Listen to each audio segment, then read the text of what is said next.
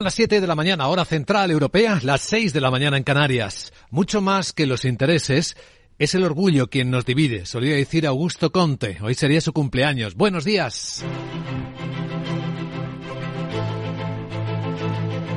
Aquí comienza Capital, la bolsa y la vida. Y despertamos este jueves 19 de enero con cumbre entre España y Francia intentando equiparar su nivel de relación al que Francia ya tiene desde hace muchos años con Alemania e Italia, aunque siguen ambos países sin ver igual cómo interconectarse en temas energéticos y en temas ferroviarios.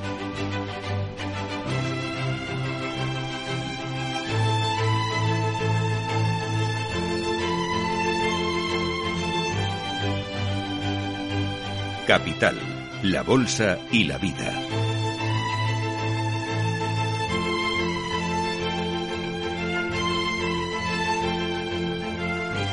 Luis Vicente Muñoz. El día despierta con sabores diversos, agridulces, después de que los datos en Estados Unidos mostraran, pues inesperadamente, la caída de los precios eh, al productor, un tipo de inflación que mide la que viene después, y luego las ventas minoristas, que dieron señales de debilidad. Y la debilidad fue la que mostró anoche el mercado americano con una caída de 600 puntos en el Dow Jones, en términos mensuales ha sido la mayor caída de los últimos días. ¿Cómo viene ahora mismo el mercado americano? Los futuros, después de lo de anoche, pues todavía siguen bajando los futuros eh, del mercado americano. Están todavía muy tibios. Enseguida en Capital Asia veremos además qué impacto está teniendo esto en los mercados asiáticos donde un gran movimiento migratorio temporal empieza a cobrar protagonismo. El de los ciudadanos chinos que vuelven a casa porque el lunes es el año nuevo, el año del conejo.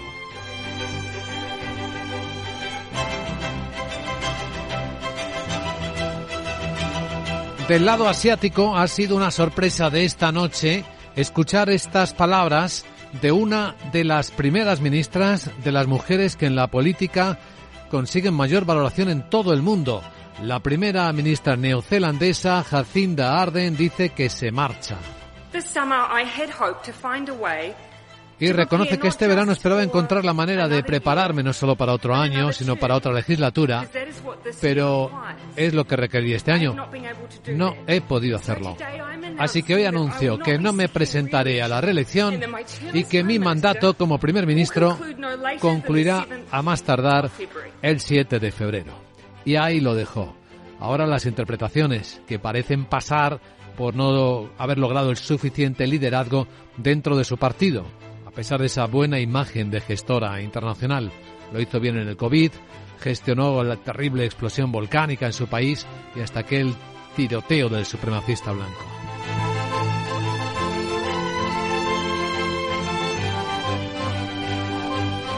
Mientras tanto, en Europa se espera con preocupación, interés y curiosidad otro de estos discursos eh, de Vladimir Putin. Ayer noche todos los medios rusos especulaban con que quizás anunciaría el final de la operación especial en Ucrania. Pero había algunos otros que esperaban que quizás en el nuevo estatus declararía la guerra aquellos países con hostilidades en las zonas ucranianas que considera ya rusas después de las anexiones. Así que la escena sigue muy tensa por ahí, particularmente por los últimos movimientos de Putin, reforzando el ejército ruso en la misma frontera con Finlandia, país OTAN, y esperando también mandar señales seguramente, tiene todo que ver, ante la reunión de los ministros de la OTAN mañana viernes a los que el presidente ucraniano Volodymyr Zelensky le sigue pidiendo tanques. Los suministros de tanques occidentales deben superar otra invasión de tanques rusos. El restablecimiento de la seguridad y la paz en Ucrania debe superar los ataques de Rusia contra la seguridad y la paz en otros países. Y ahí fue algo crítico con Alemania. Habló de que la guerra avanza más rápido que las democracias. Una manera de decir que se estaban retrasando mucho los envíos prometidos. El canciller alemán Olaf Scholz sigue siendo un poco ambiguo al respecto. Aunque asegura que van a seguir siendo un gran apoyo. Como saben, decidimos que no solo suministraríamos armas, sino aquellas que son muy eficaces y artillería también procedente de Alemania.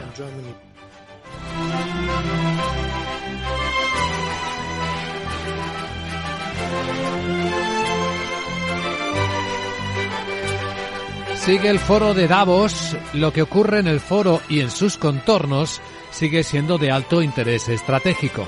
Por cierto, curiosa la petición del secretario general de Naciones Unidas, Antonio Guterres, a los dos actores principales. El riesgo que llamo la gran fractura, la desconexión de las dos mayores economías del mundo, una grieta de dimensiones tectónicas que podría crear dos normativas comerciales, dos divisas dominantes, dos redes de Internet y dos estrategias de inteligencia artificial en conflicto. Es lo último que necesitamos ver. Dos mundos que se dibujan cada vez con más claridad en esta escena donde se encuentran algunos líderes y con bastante menos presencia de los principales este año en Suiza.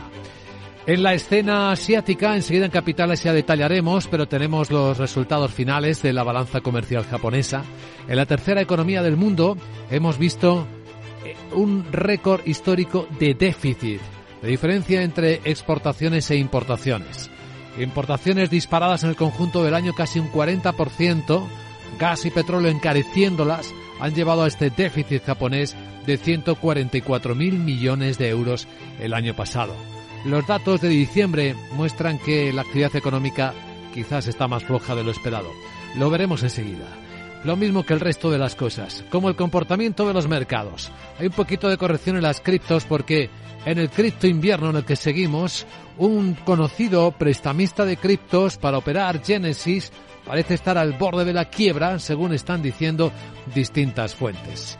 Y en el lado tecnológico también actualizaremos la información de la oleada de despidos que ya ha comenzado.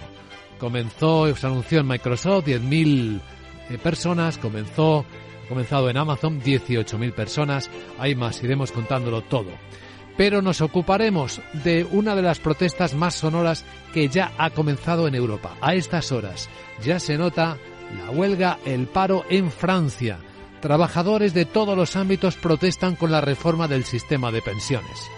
Así que va a tener un sonido de fondo poco agradable la cumbre franco-española que abordaremos en clave geoeconómica con el profesor de Relaciones Internacionales Manuel López Linares, nuestro invitado capital. Tras él entraremos en la gran tertulia de la economía con Jesús Varela, Carmen Morales y Carlos Blanco para darnos contexto a las noticias que despiertan la economía y que a esta hora de la mañana presentamos en Capital Radio con Miguel San Martín.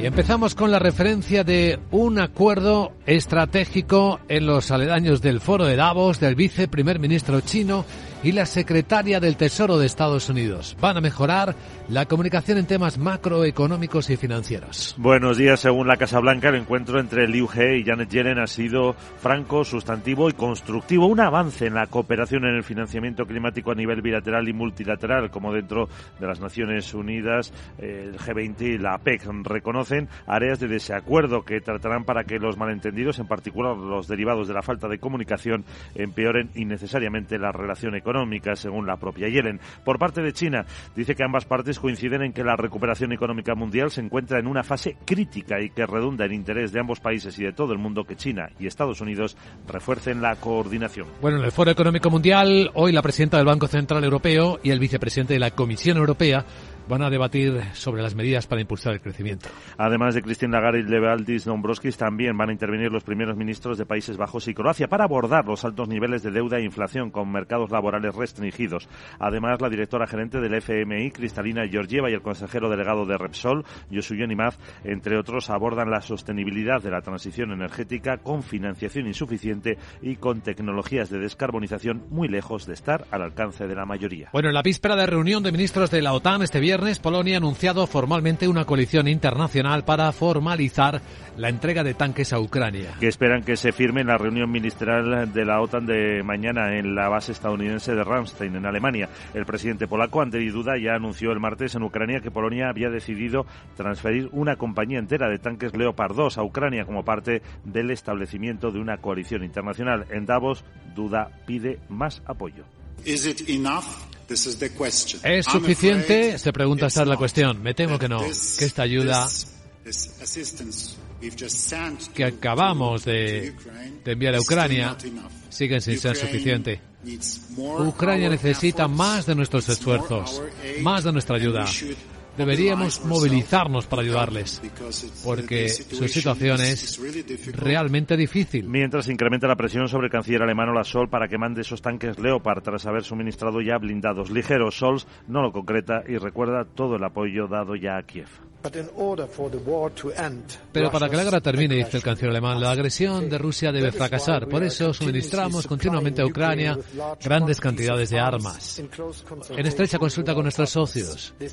Esto incluye sistemas de defensa antiaérea como Iris-T, Patriots, artillería y vehículos blindados de combate de infantería, marcando un profundo punto de inflexión en la política exterior y de seguridad alemanes. Según Reuters, Alemania enviará ataques a Ucrania siempre que Estados Unidos haga lo mismo. El presidente ucraniano Volodymyr Zelensky pide a los líderes más rapidez en las decisiones sobre la transferencia de armas a su país en el curso de su intervención en Davos. Ya en clave económica, la OCDE ha revisado al alza los cálculos sobre lo que se recaudará con el tipo mínimo del 15% para el impuesto de sociedades serán hasta 220.000 millones de dólares. Y en el que también se une la obligación de que las multinacionales paguen en los países donde tienen actividad, muy superior a los 150.000 millones calculados inicialmente. La OCDE reitera que la aplicación a gran escala de ese impuesto contribuirá a estabilizar el sistema fiscal internacional, a mejorar la seguridad jurídica en materia fiscal y a evitar la multiplicación de los impuestos unilaterales sobre servicios digitales y de los contenciosos comerciales y fiscales que se podrían derivar.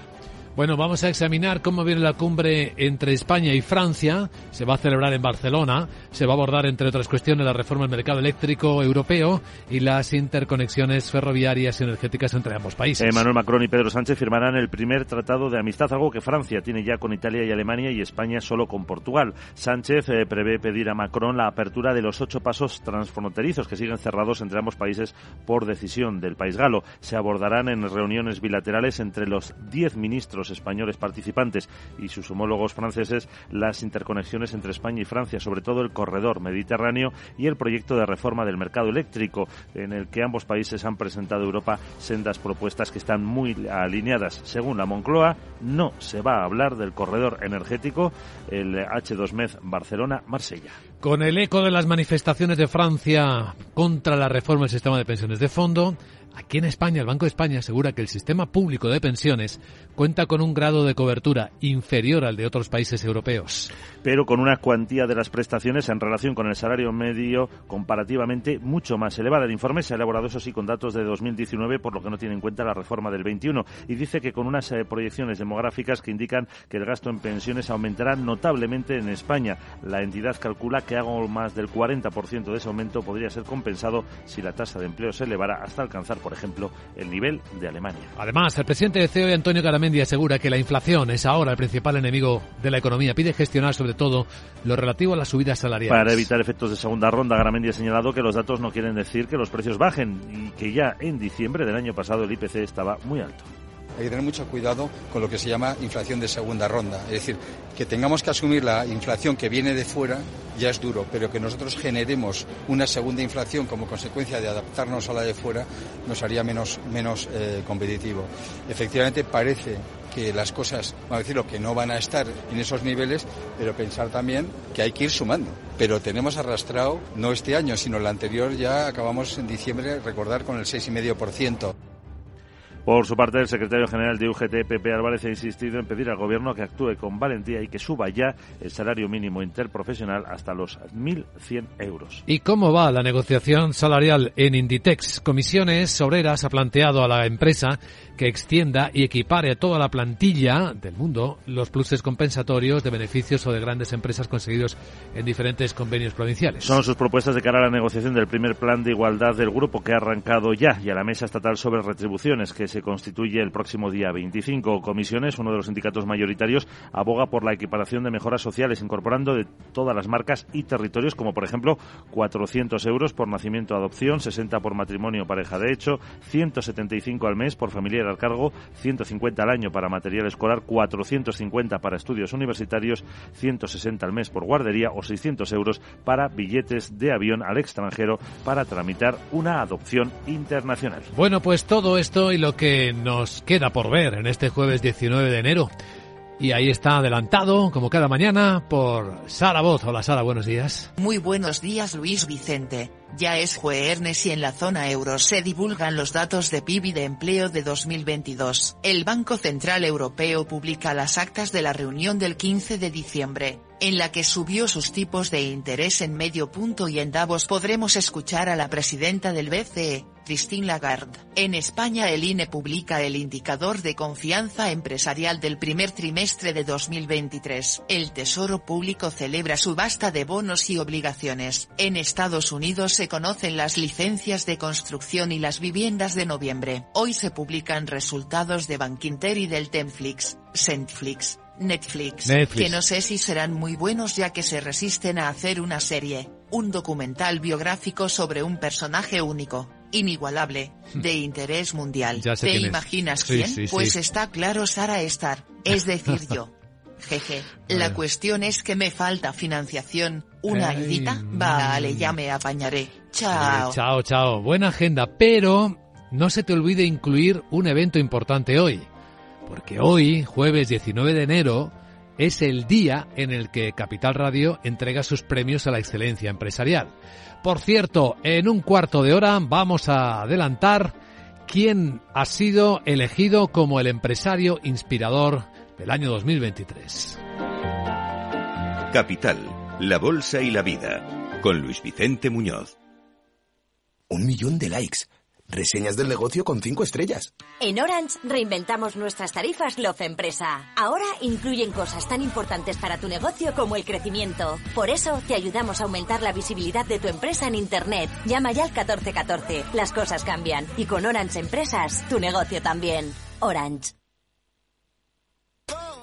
Ya está aquí Blancolor con hasta un 50% de descuento en fundas y rellenos nórdicos, sábanas, toallas, manteles, cojines, almohadas, muebles de dormitorio y todo lo que necesitas para tu casa.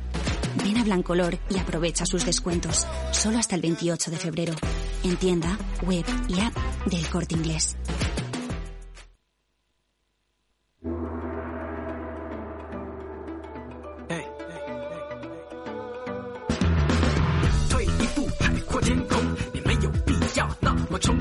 Capital Asia, ¿cómo se nota ya que se acerca la celebración del Año Nuevo Lunar en China, bueno, y en otros países?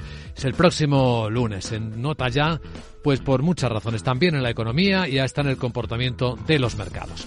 Vamos a tomar la temperatura a los datos más importantes que se han publicado en las últimas horas y ahí están los japoneses. Una balanza comercial con la que la tercera economía del mundo muestra que el año pasado registró un récord de déficit, eh, como no había visto antes, en parte pues por lo carísimo que le ha salido importar el gas y el petróleo. Sandra Torrecillas, buenos días. Buenos días y vamos a comenzar con esas cifras de todo 2022, eh, como señalas, cifra récord de 144.000 millones de euros, que es 11 veces más de los eh, de la cifra que obtuvo en 2021. Las exportaciones japonesas le han subido más de un 18%, pero es que las importaciones se han disparado por encima del 39%. Y si miramos por países, el déficit con su principal socio comercial, que es China, le ha subido, ojo, más de un 143%.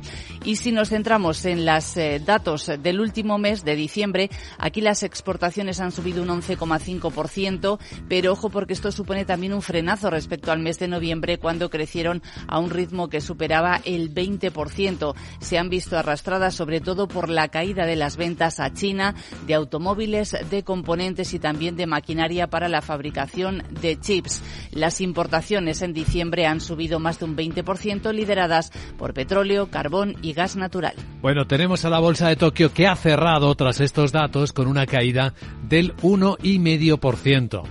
En el lado de China, los mercados están muy tranquilos. Ya se nota que están pensando más en la fiesta, en la reunión familiar, que en la propia actividad. En la bolsa de Hong Kong baja dos décimas, Shanghai está subiendo dos, todo preparado para el año lunar y las vacaciones. Sí, hemos visto en las últimas horas al presidente Xi Jinping que se ha dedicado a enviar saludos a sanitarios, eh, a enfermeros, unos mensajes que ha transmitido en la televisión estatal china CTTV y en los que se le ve hablando con ancianos, eso sí, a través de videoconferencia, claro, no presencialmente y también eh, es curioso con trabajadores de yacimientos petroleros.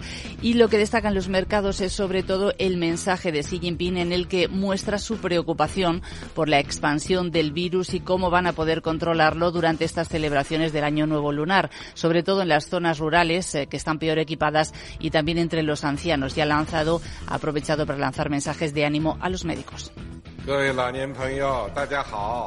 Advierte Xi Jinping que esta oleada de brotes es muy violenta, que la mayoría de los trabajadores médicos han estado en, en las dos líneas de batalla, prevención y control de pandemia y tratamiento diario durante largas horas y con sobrecarga de trabajo. Los fabricantes de medicamentos chinos están eh, fabricando fármacos eh, contra la fiebre y otros tratamientos eh, y la firma británica Airfinity estima que 62 millones de personas podrían infectarse con el virus entre el 13 y el 27 de enero y las muertes relacionadas con la COVID podrían alcanzar un máximo el día 26 de enero con 36.000 por día. Por cierto que en Davos el consejero delegado de la farmacéutica estadounidense Moderna ha dicho que están en conversaciones para suministrar vacunas a China. Y bueno, ya que estamos con coronavirus, un apunte. El presidente de la FED, Jerome Powell, que ha dado positivo. Eh, bueno, no todo se está parando, ¿eh? porque uno de los gigantes del comercio textil, que es Shane, un competidor durísimo para Zara y H&M, está en plena ronda de financiación. Sí, según Financial Times, su valoración sería ahora de unos 64.000 millones de dólares, casi un 36% inferior a los 100.000 a los que se valoró esta empresa de moda online en la ronda de financiación del año pasado. En esta ronda quiere recaudar hasta 3.000 millones de dólares entre sus accionistas y ahí están el Fondo Soberano de Abu Dhabi, Mubadala, el Grupo de Capital Riesgo Sequoia China y el Grupo de Capital Privado General Atlantic. Shein, que por cierto no vende en China, fabrica la ropa allí para venderla por Internet en Estados Unidos, que es su mayor mercado, y también en Europa y en Asia. Capital Asia.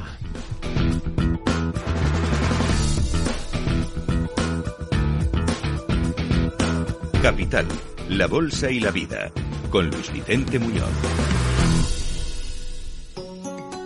Es impresionante cómo avanzan las máquinas. Acabo de tuitear lo que hace un robot de Boston Dynamics, que seguro que a Sara Ball le va a impresionar. Pero yo le pregunto a Roberto Espinosa, economista experto en tecnología, ¿cómo va a evolucionar todo esto? Y si empezamos a hacer algo que no deberíamos, tratar a las máquinas como a las personas. Buenos días, Roberto. Hola Vicente, muy buenos días. El otro día alguien preguntaba a la parroquia en Twitter si le pedían las cosas por favor a ChatGPT, ese sistema de inteligencia artificial del que nadie deja de hablar. En definitiva, si debemos tener las mismas reglas de cortesía con una máquina que con una persona. Para mi sorpresa, mucha gente contestó que sí. Mi madre siempre contaba de su abuela que cuando entró la primera televisión en su casa, la mujer le daba las buenas tardes al locutor de las noticias. Así que no sé por qué me sorprendió tanto. El caso es que sé que soy un rarito, pero este tema me preocupa mucho. Hay ya un buen número de estudios que demuestran que máquinas que tienen aspecto de ser humano generan empatía. Es decir, si pisamos una rumba no nos da pena, pero si fuera un robot con forma humana le pediríamos disculpas. Camille Lantain, una filósofa canadiense, dice que cuanto más empaticemos con las máquinas, menos lo haremos con los seres humanos. Los robots están construidos para darnos todo lo que queramos y los seres humanos de verdad somos más complicados y difíciles de tratar. Recordando al ingeniero de Google que intentó conseguir un abogado para que defendiera la conciencia de un sistema de inteligencia artificial, aquella película en la que un solitario se enamorado de una inteligencia artificial no parece ya tan lejana. Así que no, no le pidan las cosas por favor a las máquinas. Eh, no, bueno, salvo a Sarabot, porque si no, no nos cuenta la agenda, querido Roberto.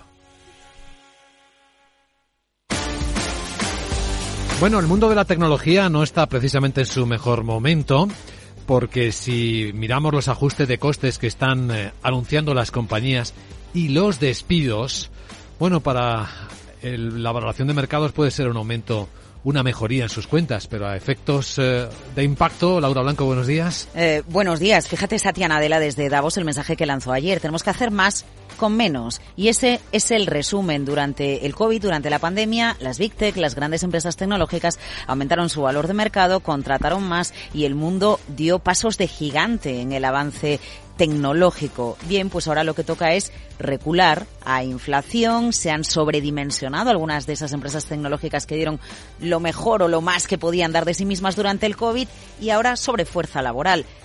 En Amazon el 6%, en Meta el 13%, en Microsoft el 5%, en Salesforce el 10%, en Cisco el 5%, en Twitter el 50%, Luis Vicente. Mm. Bueno, Microsoft 5%, 10.000 despidos. Empezó ayer el recorte laboral y donde también empezó ayer fue en Amazon, porque si esta Navidad conocíamos esos 18.000 despidos, ayer lo que hizo la empresa fue comunicarlos en los mensajes, en los países donde los mensajes de ajuste laboral no requieren la mediación sindical o es más laxa eh, las leyes eh, sindicales, como es el caso, por ejemplo, de Estados Unidos. Por cierto, es curioso que este miércoles Amazon también ha dicho que planea cerrar su programa de donaciones de caridad uno de los últimos ejemplos de los esfuerzos que, está haciendo la empresa por reducir costes. Hay otras voces que dicen que realmente su programa de caridad no estaba funcionando, no estaba consiguiendo el objetivo que se había marcado. Es muy curioso porque el programa de caridad de Amazon incluye dar ayudas a los habitantes de Seattle, una ciudad donde el poder adquisitivo ha subido tanto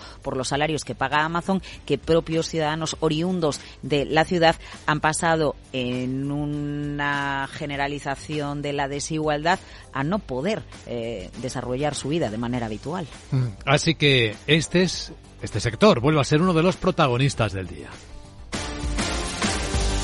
Aunque hoy, a esta hora de la mañana en la que hablamos, ya se nota mucho, el gran tema en Europa es el impacto que parece estar teniendo ya en la economía francesa una enorme protesta social contra la reforma del sistema de pensiones. Jueves negro, jueves problemático, la foto del día en Francia. El país se prepara para la protesta, bueno, está viviendo ya la protesta por las pensiones, por la reforma de las pensiones que pretende Manuel Macron. Las ocho asociaciones sindicales y cinco movimientos juveniles han llamado de manera masiva a la huelga. Ayer por la noche, Luis Vicente, ya se encontraban caídas de la producción energética en Francia que rondaban el 15% en un avance de lo que va a ser la jornada de hoy. Porque hoy paran los trabajadores ferroviarios de SNCF, pagan los trabajadores, paran los trabajadores de RAP, que incluye el metro y los autobuses de París, salvo las líneas que trabajan de manera automática. Para el transporte aéreo se espera que se suspendan al menos uno de cada cinco vuelos, por ejemplo, en el aeropuerto de Orly. Para la educación pública, la función pública ha hecho un llamamiento también para parar de manera masiva las informaciones a esta hora señalan que se está secundando la huelga. La gran pregunta es si Francia conseguirá, como se consiguió en el año 1995 con Jacques Chirac, ir a la calle de tal manera, de una forma tan masiva, que se pare la reforma de las pensiones de Macron. Es todo un test lo que vive hoy el país,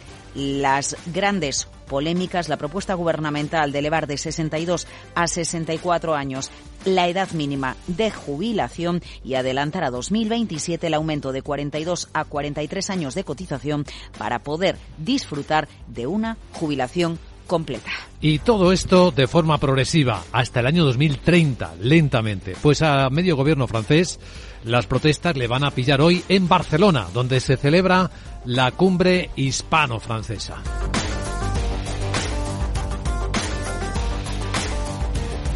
En Capital, las noticias que despiertan la economía.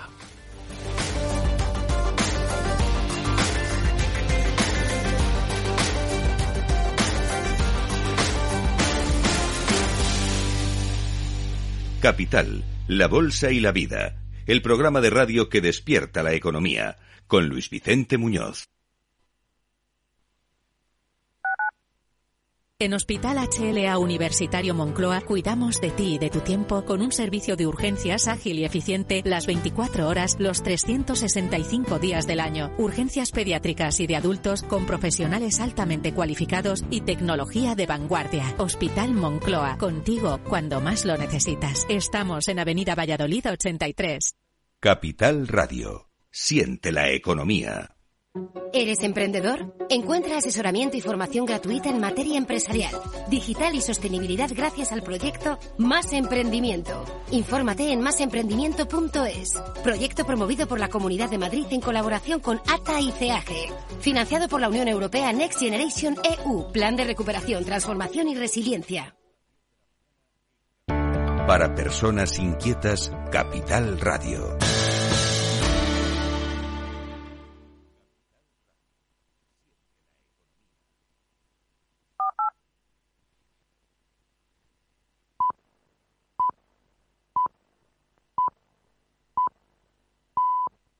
Son las siete y media de la mañana, hora central europea, las seis y media en Canarias. Solo hay una máxima absoluta. Y es que no hay nada absoluto, solía repetir Auguste Comte. Hoy sería el cumpleaños del filósofo francés. Buenos días.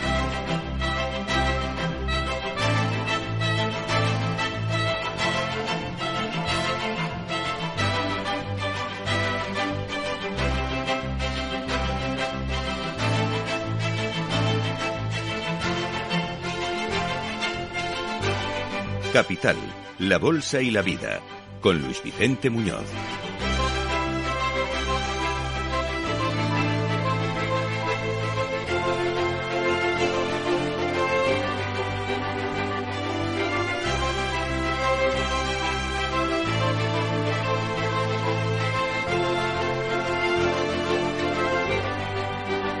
Francia hoy en nuestra portada informativa, esperando que comience en Barcelona la cumbre entre España y Francia, que va a elevar su relación con un nuevo tratado de amistad y cooperación, al estilo de los que Francia tiene históricamente con Alemania y con Italia.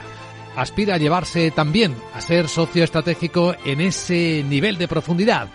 Si bien todavía hay algunas diferencias en cómo interconectar entre los Pirineos los dos países, no solo energéticamente, sino también las líneas ferroviarias. Bueno, de ello se va a hablar hoy en Barcelona con los ecos de las protestas francesas que ya se escuchan en forma de paralización en muchas grandes capitales de Francia contra la reforma del sistema de pensiones que hemos venido abordando días atrás y que le van a someter al gobierno de Emmanuel Macron a una durísima prueba de resistencia.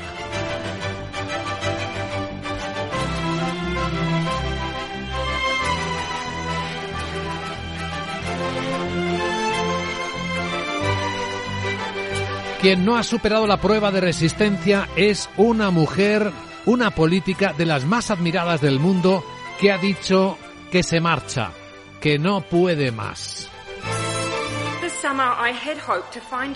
Jacinda Arden, primera ministra de Nueva Zelanda, dice que este verano esperaba encontrar la manera de prepararse no solo para un año más, sino para otra legislatura, porque eso es lo que requeriría, y dice que no ha podido hacerlo. Así que hoy anuncio que no me presentaré a la reelección y que mi mandato como primer ministro concluirá a más tardar el 7 de febrero.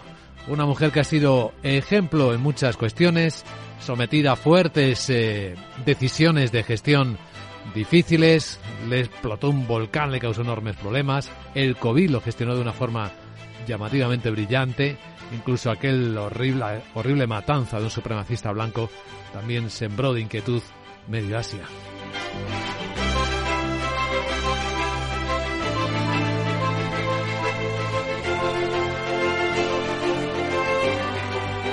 El jueves despierta en clave geoestratégica esperando otro de esos anuncios sonoros de Vladimir Putin, el presidente ruso. Los medios especulan con que anuncie el final de la, operación militar en Ucrania, pero que cambie los términos. Hay quien cree incluso que declarará la guerra a quienes produzcan hostilidades en las zonas ucranianas que ha ocupado y que considera ya territorio ruso. No sabemos, lo veremos en las próximas horas. Mientras tanto, los ministros de la OTAN preparan la reunión de la mañana, escuchando llamadas insistentes del presidente ucraniano Volodymyr Zelensky, quien pide que los suministros de tanques occidentales superen la otra invasión de tanques rusos. El restablecimiento de la seguridad y la paz en Ucrania debe superar los ataques de Rusia contra la seguridad y la paz en otros países.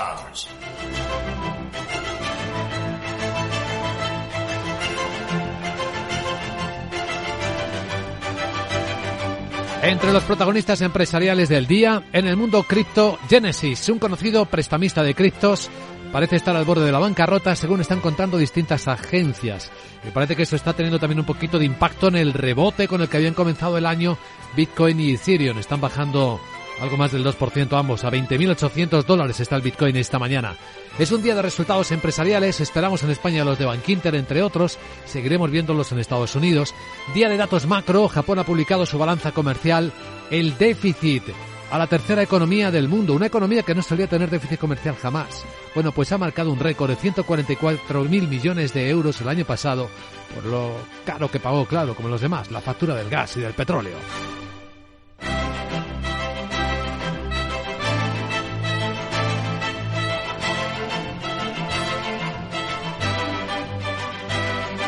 Y los mercados pues vienen regulín regulán. De la caída de anoche en Wall Street de más de 600 puntos del Dow Jones, tenemos ahora mismo que el futuro americano se mantiene ligeramente negativo. Es como si hubiera quedado tocado el mercado americano por los datos agridulces de los precios al productor que cayeron o las ventas minoristas. Viene bajando el futuro del SP 5 puntos, es poco, es una décima, pero viene bajando sobre una caída y está en 3.940. Viene bajando el futuro del Eurostox, seis décimas, 24 puntos, en 4.156. Viene también, ante este escenario de un poquito más de incertidumbre, bajando el petróleo. De nuevo por debajo de 80 dólares el barril West Texas americano, por debajo de 79, 78,90. Con un euro dólar que sigue en la banda alta en las pantallas de XTV a 1,08. Jueves 19 de enero es un día especial porque hoy Capital Radio entrega sus premios a la excelencia empresarial. Y podemos adelantar a nuestros oyentes ahora mismo y en primicia los premios se anunciarán esta tarde, pero podemos adelantar quién ha sido elegido por el jurado como el empresario inspirador del año 2023. Alguien que ha ganado muchos premios, pero de otro tipo. Alguien a quien quizá no se le ve como un empresario. Y aquí está la singularidad del premio. Alguien que podría estar ahora mismo dando la vuelta al mundo en su yate o jugando al golf, más que nada después del ictus y lo que le recomendaron los médicos hace unos años. Pero no, pese a todo eso, los ahorros de una vida de triunfos los ha dedicado a la empresa, a crear una nueva actividad, cerca de 300 puestos de trabajo, y poner en marcha una iniciativa empresarial de entretenimiento y de calidad. El premio 2023 al empresario inspirador del año de Capital Radio es para Antonio Banderas.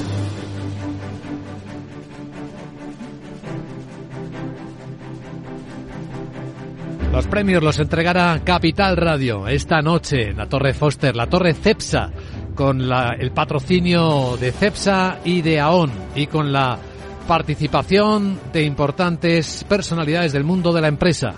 Va a ser una gala inaugurada por la ministra de Ciencia e Innovación, Diana Morant, y clausurada por la secretaria de Estado de Digitalización e Inteligencia Artificial, Karma Artigas. Va a convocar a un importante, una importante representación de los empresarios españoles más innovadores y además con un acento especial en la inteligencia artificial.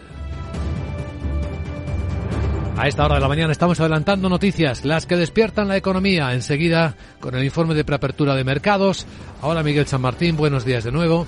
Vamos a ver cómo se presenta este jueves en el que tenemos noticias de mejoría de la comunicación entre Estados Unidos y China, al menos en lo que en Suiza parecen haber puesto en marcha el viceprimer ministro chino y la secretaria del Tesoro americano. Efectivamente, tenemos las dos versiones. Según la Casa Blanca, el encuentro entre Liu He y Janet Yellen ha sido franco, sustantivo y constructivo, un avance en la cooperación en eh, financiación climática a nivel bilateral y multilateral dentro que debe hacerse de Naciones Unidas, el G20 y la APEC. Reconocen áreas de desacuerdo que tratarán para que los malentendidos, en particular los derivados de la falta de comunicación, empeoren innecesariamente la relación económica. Por parte de China dice que ambas partes han coincidido en que la recuperación económica mundial está en una fase crítica y que redunda en interés de ambos países y de todo el mundo que China y Estados Unidos refuercen la coordinación.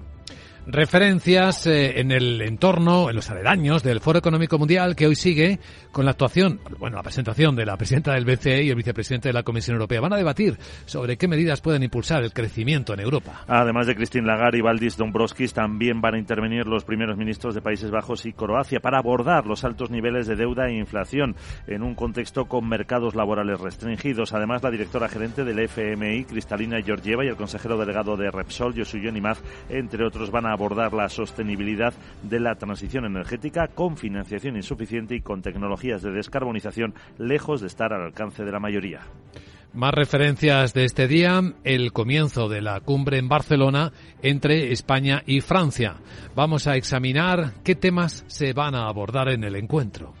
Entre otros, eh, Pedro Sánchez y Emmanuel Macron van a firmar el primer tratado de amistad, algo que Francia tiene ya con Italia y Alemania y España solo con Portugal. Sánchez prevé pedir a Macron la apertura de ocho pasos transfronterizos que siguen cerrados entre ambos países por decisión del país galo. Se van a abordar en reuniones bilaterales entre los diez ministros eh, participantes de cada país las interconexiones eh, entre ambos y sobre todo el corredor mediterráneo y el proyecto de reforma del mercado eléctrico en el que ambos países han presentado a Europa propuestas muy alineadas. La Moncloa confirma que no se va a hablar del corredor energético Barcelona-Marsella. Pues con medio gobierno francés en Barcelona, en España, el país, Francia va a vivir una jornada, lo está viviendo ya, de paros y manifestaciones de protestas contra eh, la reforma del sistema de pensiones. Que extiende la edad mínima de jubilación de 62 a 64 años. Los sindicatos pretenden que sea el inicio de grandes movilizaciones que fuercen al Ejecutivo a recular en sus planes.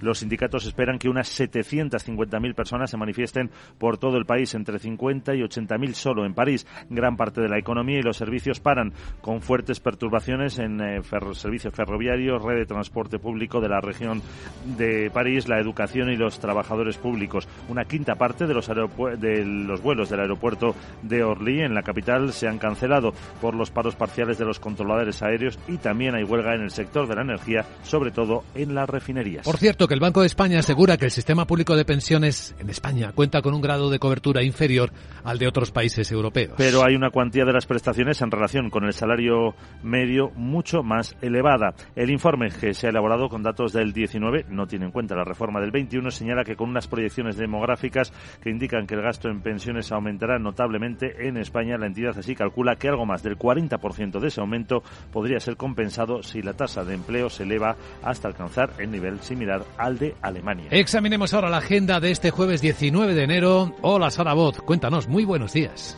Muy buenos días Luis Vicente. Ya es jueves y tu body lo sabe. Voy con la agenda a pesar de lo que ha dicho Roberto. Hmm. Ejem, Bueno, te cuento que en la zona euro se divulgan los datos de PIB y de empleo de 2022. El Banco Central Europeo publica las actas de la reunión del 15 de diciembre, en la que subió sus tipos de interés en medio punto y en Davos podremos escuchar a la presidenta del BCE, Christine Lagarde. En España el INE publica el indicador de confianza empresarial del primer trimestre de 2023. El Tesoro Público celebra subasta de bonos y obligaciones. En Estados Unidos se conocen las licencias de construcción y las viviendas de noviembre. Hoy se publican resultados de Bankinter y del Temflix, Centflix, Netflix, bueno, ¿qué premio a la excelencia de Capital Radio voy a recibir? ¿Eh, no puede ¿Eh? ser que un tal Antonio Flash, es decir, Banderas, por si no lo has pillado, tenga uno y yo no. ¿Qué habrá hecho ese más que moi? Em, Jeje. Bueno, en serio que estoy nervosísima por el discurso que daré esta noche en la Torre Cepsa. ¿Ah, tú? Media horita ya me dejarás. ¿Cómo? ¿No? No, no, no, no. Bueno, ahora lo negociamos. No, no, no, Chao. no, no, no, no. Esta noche quien hablará será el premiado Antonio Banderas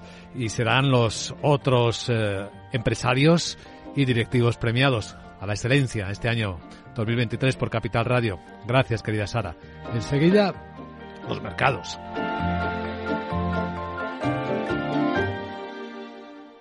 Capital, la Bolsa y la Vida, con Luis Vicente Muñoz.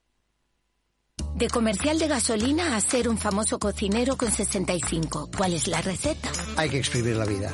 ¿Tú también quieres hacer cosas increíbles en tu jubilación? Mafre presenta el programa Tu Futuro, la gestión de planes de pensiones que se adapta a ti ahora hasta con un 4% de bonificación por traslado. Consulta condiciones en tu oficina Mafre o en mafre.es. En Darwinex hay más de 100 millones de euros buscando traders con talento. Ya hemos pagado más de 4 millones en comisiones de éxito. Si te tomas el trading en serio, únete a Darwinex.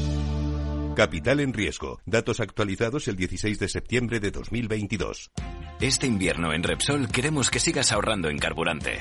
Por eso sigue disfrutando de un descuento de 10 céntimos por litro al pagar con Wilet sin límite de litros ni de importe. Si todavía no tienes Wilet, descárgatela ahora y empieza a ahorrar. Ven a nuestras estaciones de servicio y aprovecha este descuento hasta finales de marzo. Más información en Repsol.es.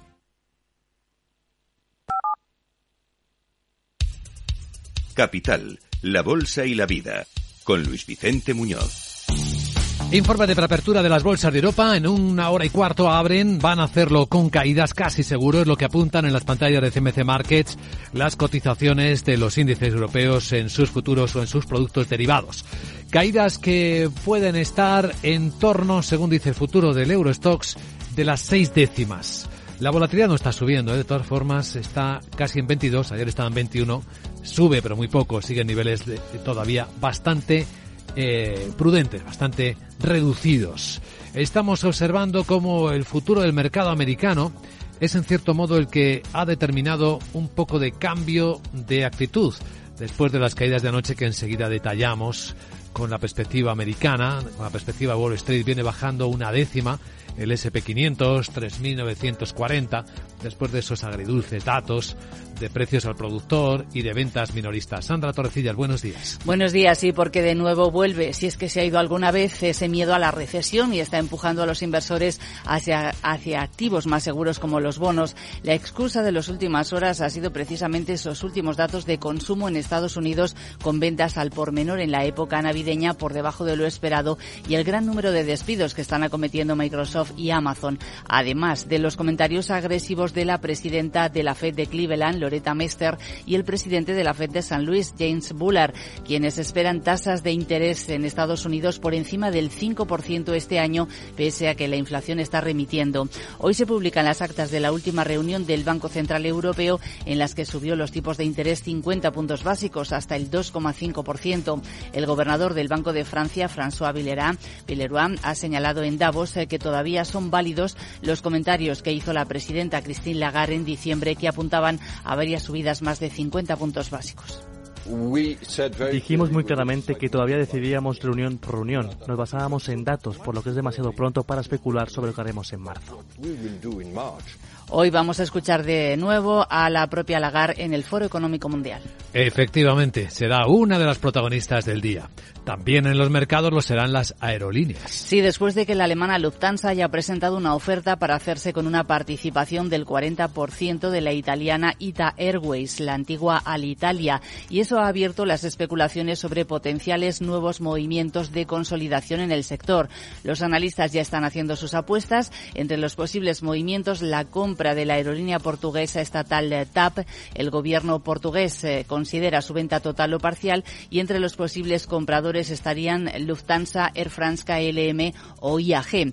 Y la sueca SAS, eh, que está bajo la protección de bancarrota del capítulo 11 en Estados Unidos, también es un potencial candidato a ser comprado. Otros analistas apuntan a que Lufthansa podría estar interesada en hacerse con EasyJet para fortalecer así su posición en Reino Unido, en eh, Francia y en Ginebra. Eh, tenemos eh, en espera, deben estar a punto de aparecer, los resultados de Bankinter. ¿Qué previsiones hay? Sí, a las 8 de la mañana los esperamos. Un Bankinter que inaugura la temporada de resultados de los bancos españoles que se esperan eh, buenos, ayudados por las subidas de tipos de interés. Y en el caso de Bankinter, el consenso de analistas prevé un beneficio neto de más de 133 millones de euros en el cuarto trimestre, gracias a unos ingresos que habrían superado los 550 millones de euros. Las cifras anuales se situarían en torno a 550 en el caso de los beneficios y cerca de 2.060 millones los ingresos. También seguiremos hoy a Inditex. Laura Blanco, buenos días. Buenos días. Está en foco porque Comisiones Obreras, uno de los sindicatos mayoritarios del grupo textil, pide que se extienda aquí para toda la plantilla, a todas las marcas y todos los territorios, algunos de los pluses compensatorios que tiene la empresa. Algunos son 400 euros por nacimiento de hijo, 175 euros al mes por familiar a cargo, 150 460 euros para material escolar, 450 euros al año para estudios universitarios, 160 euros al mes para guardería o 600 euros para billetes de avión al extranjero si se tramita una adopción. Son algunas de las bonificaciones que tienen algunos empleados. Pide comisiones que se extienda a los 165.000 empleados que tiene la empresa en el mundo. 46.000 trabajan en España. La compañía recuerda, nos recuerda Inditex a Capital Radio que cualquier condición de los empleados siempre la acuerda con los sindicatos. ¿Qué otros protagonistas? Pues vamos a fijarnos en la mayor minera del mundo, que es BHP, porque ha superado previsiones con sus envíos de mineral de hierro, mantiene objetivos anuales y espera además que China sea la fuerza que estabilice la demanda de materias primas este año. Pues ahí tenemos algunas de las compañías de las que también se va a hablar en el mercado. A continuación, las claves con la perspectiva de Wall Street.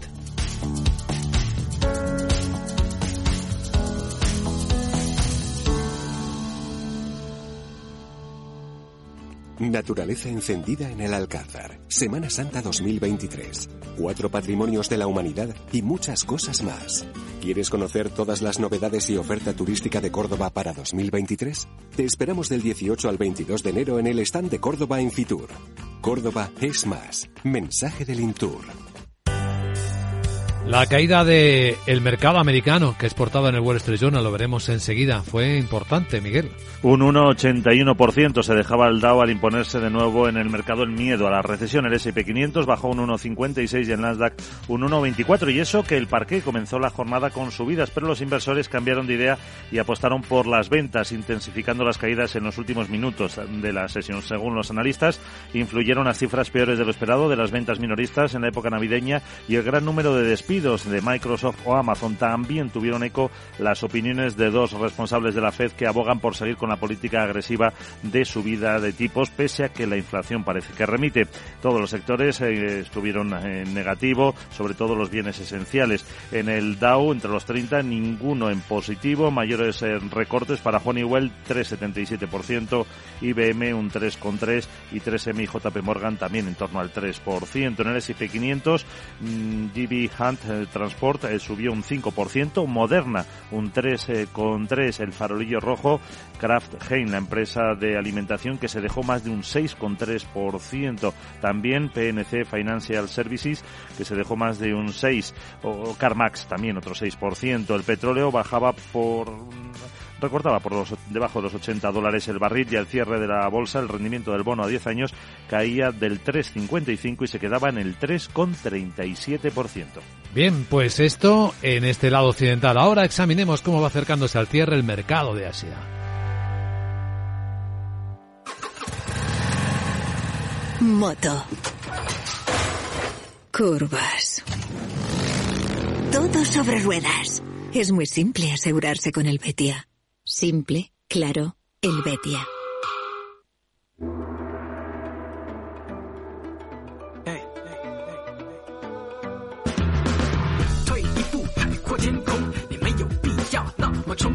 Capital Asia, vamos a ver cómo se acercan al cierre los mercados asiáticos, donde la mayor caída la protagoniza de nuevo la bolsa de Tokio, el 1,4%. El día en el que se ha publicado la balanza comercial japonesa, el día en el que se ha publicado con récord histórico un déficit comercial nunca visto en la historia del Japón, aunque tiene la misma explicación que otros déficits comerciales que han penalizado a los países de todo el mundo. La alta factura pagada por las importaciones de energía, gas y petróleo le han llevado a incrementar las importaciones en el conjunto del año casi un 40%, un 39,2%, mientras que las eh, exportaciones crecían a ritmos del 18% en el conjunto del año. En el último mes, todo más moderado.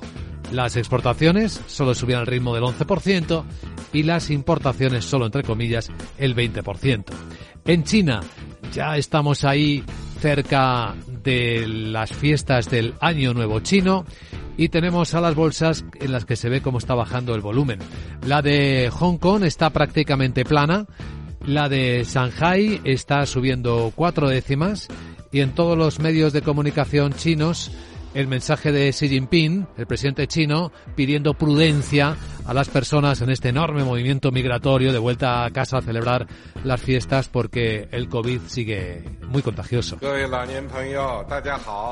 Dice Xi Jinping que esta oleada de brotes es muy violenta, que la mayoría de los trabajadores médicos han estado en dos líneas de batalla, prevención y control de la pandemia, tratamientos diarios, durante muchas horas y tienen sobrecarga de trabajo y reconoce que se está trabajando muy duro.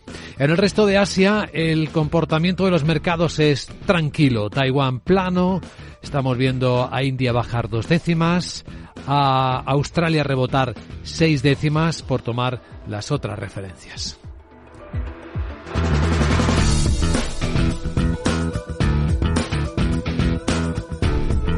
Capital, la Bolsa y la Vida, con Luis Vicente Muñoz. ¡Vaya acción! ¿La has visto? ¿Qué acción? ¡Una acción gratis! Ahora consigue una acción gratis por hacerte cliente de XTB y descubre cómo se siente un inversor en bolsa. Descarga la app de inversión de XTB, hazte cliente, haz tu primer depósito de cualquier importe y disfruta de tu acción gratis para empezar a invertir. Invertir implica riesgos. Términos y condiciones de la promoción en xtb.com.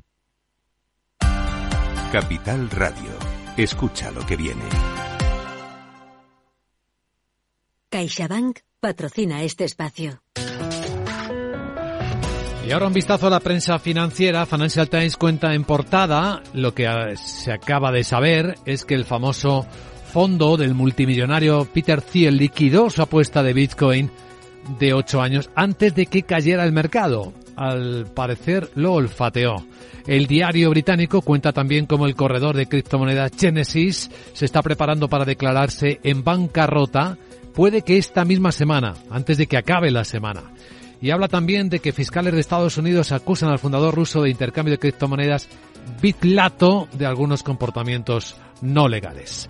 En la portada aparece Jacinda Arden, la primera ministra neozelandesa que va que ha anunciado su dimisión, que no va a continuar, no va a presentar al próximo mandato. Cuenta también que Xi Jinping, lo que acabamos de escuchar, advierte sobre la propagación del COVID en China cuando están a punto de comenzar las migraciones del año nuevo lunar. Y cuenta también cómo Janet Yellen, la secretaria del Tesoro de Estados Unidos, y Liu He de China buscan aliviar las preocupaciones sobre tensiones económicas estableciendo mejores canales de comunicación. En Estados Unidos, Wall Street Journal destaca la eh, llamativa caída de anoche del Dow Jones, de la bolsa, que acabamos de comentar, interpreta el diario que fue una reacción por un nuevo lote de datos sobre precios al productor y ventas minoristas que ofrecieron, ofrecieron señales mixtas de cómo la economía está resistiendo los ajustes de tipo de interés de la Reserva Federal. Las ventas minoristas cayeron en diciembre con la mayor caída mensual de todo el año, cuenta el, el diario americano. Habla también de que Microsoft va a despedir a 10.000 empleados, que ha empezado a hacerlo y también de Davos, como los líderes se preocupan en particular por la rápida fragmentación de la economía mundial. En los diarios económicos españoles, Guillermo Luna, buenos días. Muy buenos días. En cinco días leemos que el gobierno decide aplazar el PERTE del motor para reformarlo a fondo. El nuevo esquema amplía hasta un año el plazo para su presentación. El primer plan dejó 2.182 millones sin asignar, el 75% del total. El programa se lanzará en el segundo trimestre. Además, salen al mercado concesiones de autobús por 350 millones. Transportes abre el proceso para liberalizar 77 líneas, casi todas en manos de grandes operadores. Y la bajada de la luz beneficiará también a las tarifas fijas, según ha anunciado la ministra Teresa Rivera, mientras que Hacienda reduce al mínimo los pagos en negro al comprar una casa. En el economista.es, la vivienda subirá en Madrid por el bloqueo urbanístico. La falta de apoyo para los presupuestos municipales a los cambios normativos paraliza las nuevas promociones. La Seguridad Social, por su parte, revisa la cifra de altas del 2022. El nuevo método de cálculo de escriba borra 70.000 afiliados. Y en el marco del Foro Económico Mundial celebrado en Davos, el comisario europeo de empleo indica que las cifras del paro en España mejoran, pero son discutibles. Y las gestoras crean más de una veintena de fondos de renta fija. Es la categoría con mayor crecimiento. En expansión, titulan Consentino sale a bolsa, Goldman Sachs y JP Morgan se encargan de la colocación prevista para el verano. Y entrevista con el CEO de CEPSA que indica que España puede ser el nuevo Golfo Pérsico de las renovables. Y finalmente, sobre los fondos Next Generation, solo llegan a la economía real un total de 11.000 millones de euros, mientras que Bruselas analiza si la rebaja de la malversación afecta a los fondos.